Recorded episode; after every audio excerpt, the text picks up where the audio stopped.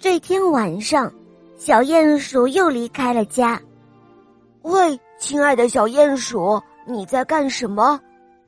这时，一只坐在树上看星星的小松鼠发现了小鼹鼠。呃，你好啊，小松鼠，我我是想装一瓶月光带回家。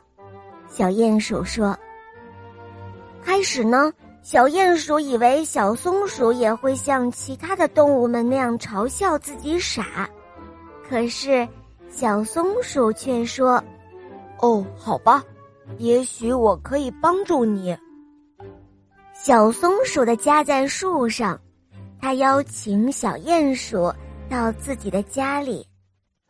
小松鼠将玻璃瓶放在窗外。”然后牵着小鼹鼠的手，安静的看着外面的树林，看着被树叶筛过的月光渗入瓶中，看着看着，小鼹鼠的心慢慢的暖了起来。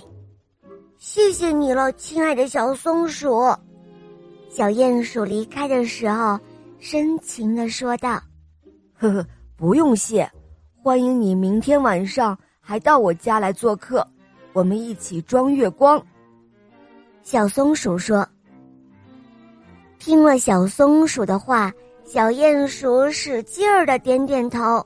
他相信，这个冬天自己再也不会觉得寒冷了，也不用再担心家里永远是黑漆漆的了。好了，宝贝们，今天的故事讲完了。